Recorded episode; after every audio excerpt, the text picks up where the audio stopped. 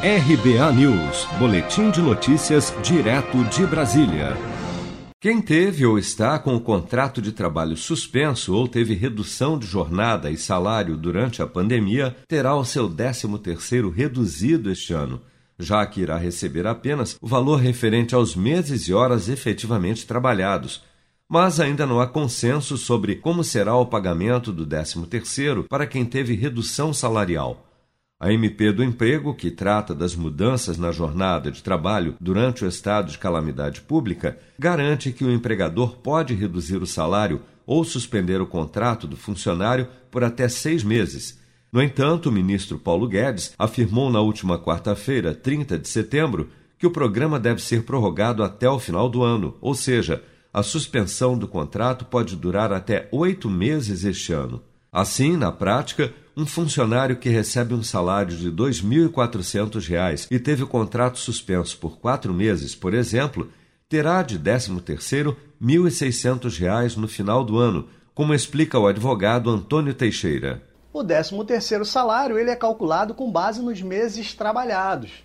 Então, assim, aquelas, aqueles trabalhadores que tiveram é, o contrato suspenso, dependendo da quantidade de, sub, de suspensão, vai ter uma redução no 13º. E o 13º ele paga proporcional um dozeavos por mês trabalhado. Então, no exemplo aqui simplista, né? Não estou dizendo vai depender de quanto tempo esse contrato foi suspenso, mas no exemplo em tela, vamos usar quatro meses de suspensão. Então, quem teve quatro meses de suspensão vai ter direito a receber oito dozeavos de 13 terceiro. O que quer dizer que no final do ano, no pagamento do 13º, esses trabalhadores vão receber a menor o 13º salário. Vai haver diferença com relação à redução? Poderá haver, dependendo se essa redução ela perdurar até o mês de novembro, pode entrar na base de cálculo, mas é uma substituição, é uma redução que não é muito relevante, uma redução pequena. A redução maior e mais relevante né, vai existir nos casos de suspensão de contrato de trabalho. De acordo com a legislação trabalhista, o mês trabalhado é aquele que o funcionário exerceu funções profissionais por pelo menos 15 dias. A Secretaria Especial de Previdência e Trabalho informou, por meio de nota, que a MP do Emprego não mudou a forma de pagamento do 13º salário e que as situações podem variar de acordo com cada caso concreto. A primeira parcela do 13º deve ser paga até 30 de novembro e a segunda até 20 de novembro.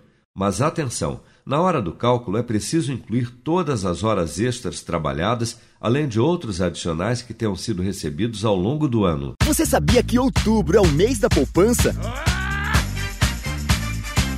E o Cicred celebra esse mês especial com um sorteio de meio milhão de reais da promoção Poupar e Ganhar Sem Parar.